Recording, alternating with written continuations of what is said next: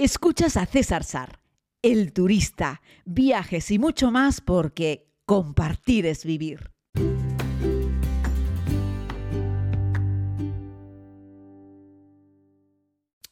Hola, hola, comunidad. Lo prometido es deuda. Les anuncié en un podcast que vamos a hacer un recorrido por las siete nuevas maravillas de la humanidad y que dedicaríamos un podcast a cada una de ellas.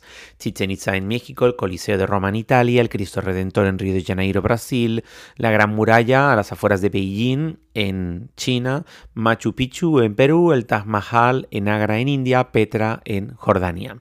Así es que vamos por Chichen Itza en México.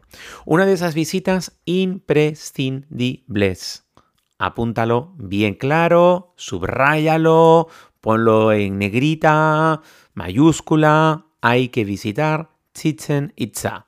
Bueno, hay que visitar México en términos generales. Ya les he hablado algunas veces en los podcasts de México, mi país favorito de Norteamérica. Norteamérica, México, Estados Unidos y Canadá. Bueno, pues mi favorito es México. Y eso que he estado más veces en Estados Unidos. Pero bueno, México tiene un poco de todo. Es sensacional. En la península del Yucatán tenemos Chichen Itza. Hay mucha gente que cae por allí cuando aterriza en Cancún. Una ciudad sucia, fea, triste, peligrosa, que no tiene ningún valor. Cancún, ciudad, ¿vale? Otra cosa es Riviera Maya. De Cancún hacia el sur, por el Caribe mexicano, es una auténtica maravilla. Y si nos adentramos en el interior, tenemos la península del Yucatán, que comprende varios estados. Bueno, en esa zona tenemos algunos restos arqueológicos eh, espectaculares y el más importante de ellos es el de eh, el de Chichen Itza. Es un sitio arqueológico, eh, como les decía, en Yucatán, y las palabras chi viene de boca, che, pozo, itz, mago o brujo, y ha, agua. Así es que vendría a ser algo así como, literalmente hablando, en la orilla del pozo de los brujos de agua. El monumento más destacado de este yacimiento arqueológico de Chichen Itza es el templo de Kukulcán.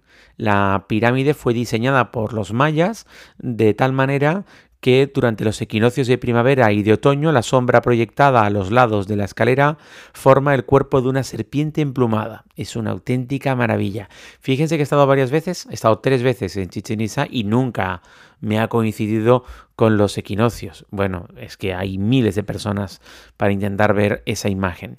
El sitio arqueológico recibe, ya les digo, más de un millón de turistas cada año y es no la primera zona arqueológica más visitada de México, es la segunda. La primera, que la visitamos ahora que está cerca de Ciudad de México, la visitamos el año pasado con la comunidad, es Teotihuacán y la verdad es que también es espectacular. Bueno, puedes visitar Chichen Itza pues por libre o puedes ir con una agencia, pero esta es una visita que puedes hacer bien por libre, me refiero el viaje en sí. Una vez que estás cerca de la puerta, pues siempre puedes pagarle un dinero a un guía porque te acompañe y te lo cuente que nunca viene mal.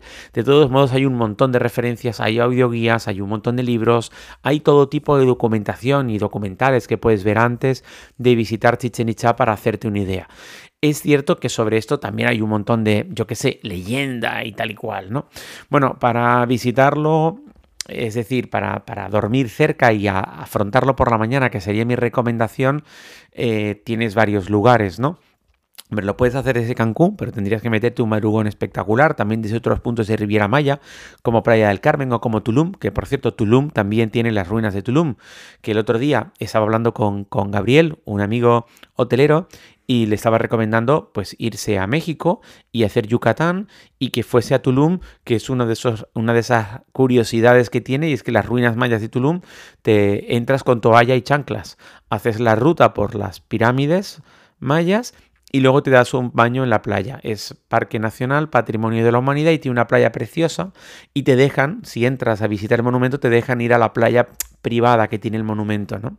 Bueno, otros sitios para visitar Chichen Itza es que duermas, por ejemplo, en la zona de Valladolid o en la zona de Mérida. Yo te recomiendo que hagas Chichen Itza en una visita combinada con otros lugares destacados de la península del Yucatán. Y te he citado dos, Valladolid, Mérida, y te tendría que meter un tercero, que sería Campeche, que son unos pueblos preciosos, unas ciudades preciosas, y hay un montón de cenotes alrededor donde darte un baño.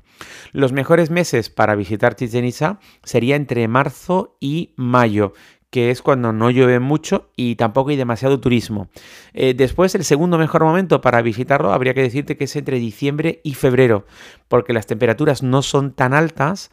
Eh, el, inconveniente es que ahí ya sí hay más, más eh, turistas entre febrero, entre diciembre y febrero, ¿vale? Hay muchos turistas porque las temperaturas son buenas. Sería el segundo mejor momento. El primero, ya te digo, la mejor combinación de no mucho calor, no muchos turistas, marzo-mayo. Cuando suelen ir los españoles, julio-agosto es el terror, mucho, mucho calor, es un calor insufrible, ¿no? Eh, bueno, el precio de la entrada lo puedes ver porque eso se va actualizando con, con el tiempo. Recuerda que eh, los turistas pagan más o menos el doble de lo que paga un mexicano por entrar. Los niños de menos de 13 años eh, no pagan, es, es gratis, ¿vale? Y bueno, pues te podría contar también, pues yo qué sé, algunas, eh, algunas curiosidades sobre este, sobre este sitio.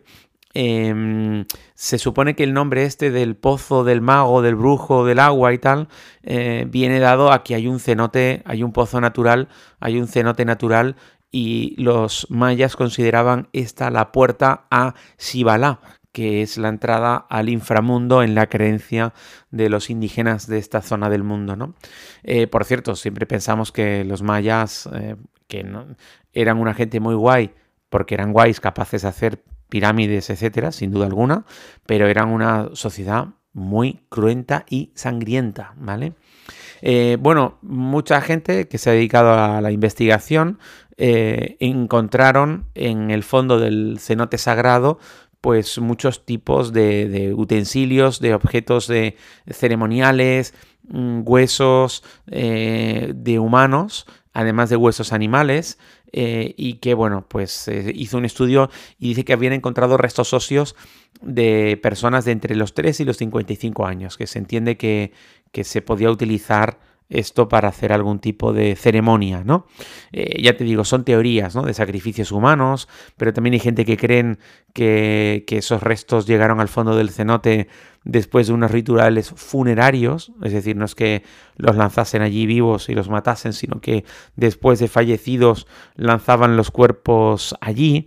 Bueno, evidentemente sobre esto no, no hay nada que esté, lo diremos, que esté confirmado eh, del todo. Son todo teorías, alguna hipótesis, pero, hipótesis, pero no probadas. ¿no?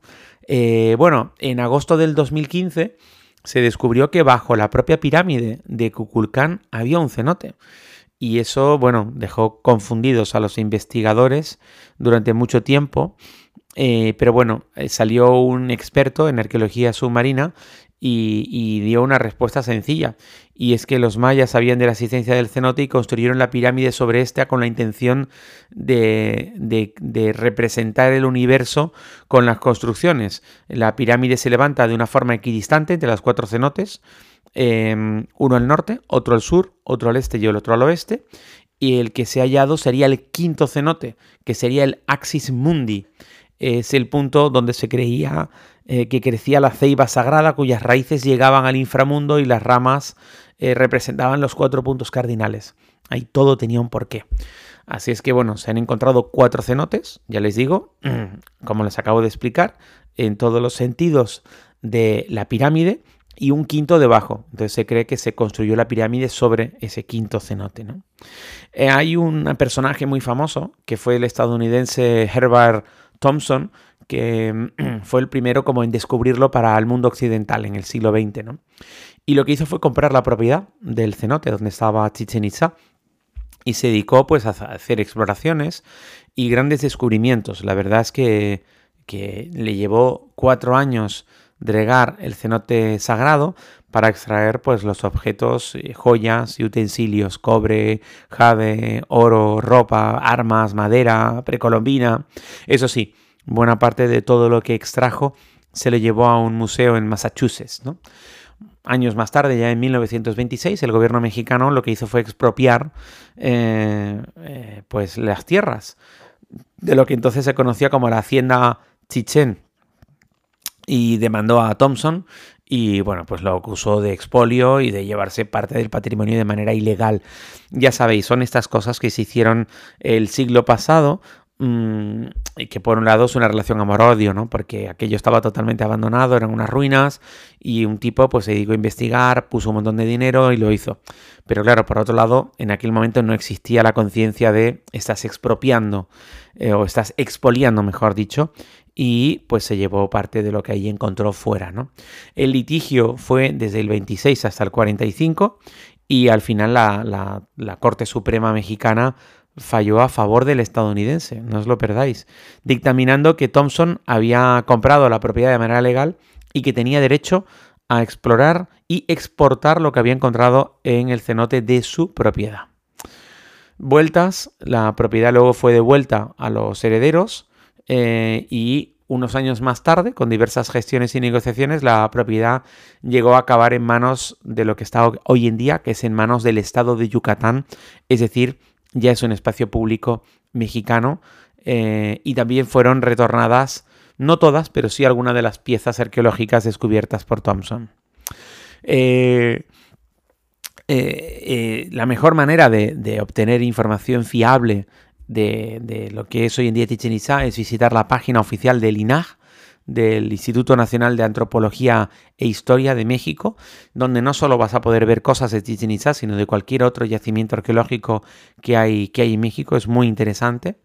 Eh, muchos años más tarde, los, los guías turísticos descubrieron una, una, curiosidad, pero ya nos metimos bien entrados a finales del siglo XX, eh, cuando empezaron a llegar ya muchísimos turistas al lugar, y es que se dieron cuenta que si una persona aplaude, eh, de, colocándose frontal a la escalinata de la torre eh, y da un aplauso, plaf, esto se prolonga eh, hacia el peralte de los escalones y rebota de forma que hay un eco distorsionado, ¿no? Con lo que se escucha un, dicen que un sonido similar al canto de un quetzal. Yo creo que aquí le han metido un poco de romanticismo. Ya te digo que para que puedas escuchar ese fenómeno del aplauso, vas a tener que estar muy pronto o muy tarde cuando no hay turista, porque todo el mundo va, aplaude, hay un montón de gente, ruido, cuesta mucho percibirlo. La última vez que estuve en Chichen Itza había bastante gente y di la famosa palmada y de verdad que no escuché nada. Hay gente que va, le da una palmada y dice, dice oírlo con 300 turistas gritando alrededor. Yo creo que a veces hace más las ganas que la, que la realidad, ¿no? En este caso, ¿no? Eh, ya les digo, es un lugar muy, muy visitado. Eh, eh, yo te recomiendo ir por la mañanita o por la tarde. el templo, la pirámide principal de Kukulkan, bueno, geométricamente es una auténtica maravilla. Tiene cuatro, cuatro escalinatas por cuatro lados. Tiene 91 escalones, cada una de las cuales suman, sumando todos los lados, suma 364. Si contamos la plataforma superior son 365. Ahí lo tienes. Representa el HAB, que es el calendario, el HAB es H-A-A-B y representa el calendario maya que concuerda a la perfección con el calendario gregoriano que utilizamos hoy en día, ¿no? Eh, esta pirámide, esta, perdón, esta zona arqueológica de Chichen Itza tiene también un espacio del famoso juego de la pelota, y, en este es el más grande que podemos encontrar en toda la zona mesoamericana, con 70 metros de ancho y 169 de largo. Este juego consistía en intentar meter la pelota de caucho por un aro que estaba en lo alto del muro, usando los codos, las rodillas y la cara. Eh, y bueno, pues la verdad es que eh, todavía hoy se representa este juego de la pelota y se hace en algunas festividades, bueno, pues un poco para recordar o para conmemorar a los, a los mayas. Es patrimonio de la humanidad, por supuesto. Fue declarado como tal por la UNESCO en el año 1988 y como les dije al, principio, es una de las siete nuevas maravillas del mundo por votación popular. Y bueno, quería traerles, este es el, el segundo, pero el primero de los siete podcasts por las siete nuevas maravillas del mundo. Les hice un primer podcast generalizándolas todas como índice que puedes retroceder un par de días para escucharlo. Muchísimas gracias querida comunidad, espero que disfruten a Chichen Itza si van cuando van la mayoría de los españoles en julio y en agosto, que es cuando no hay que ir. Lleven gorra, lleven crema, lleven mucha agua. Tengan paciencia con los vendedores ambulantes, que son unos auténticos pesados, pero no olviden que esos vendedores que están ahí están intentando ganarse la vida. La mejor forma de que no te persigan y de que no te hagan la experiencia terrible en ese proceso de entrada y salida es no mostrar interés. Si de verdad no vas a comprar nada, no muestres interés. Si quieres interesarte por algo, diles directamente que a la salida y corre hacia la entrada. Corre, corre, Forest, hacia la entrada de Chichen intentando sortear los miles de vendedores que allí vas a encontrar. Otro truco para no, que no te frían mucho los vendedores es madrugar mucho, porque aunque les parezca increíble, los vendedores que están a las afueras y en la entrada de Chichen Itza no madrugan mucho, ¿vale? El secreto es madrugar, incluso los meses de calor, diría que sobre todo los meses de calor.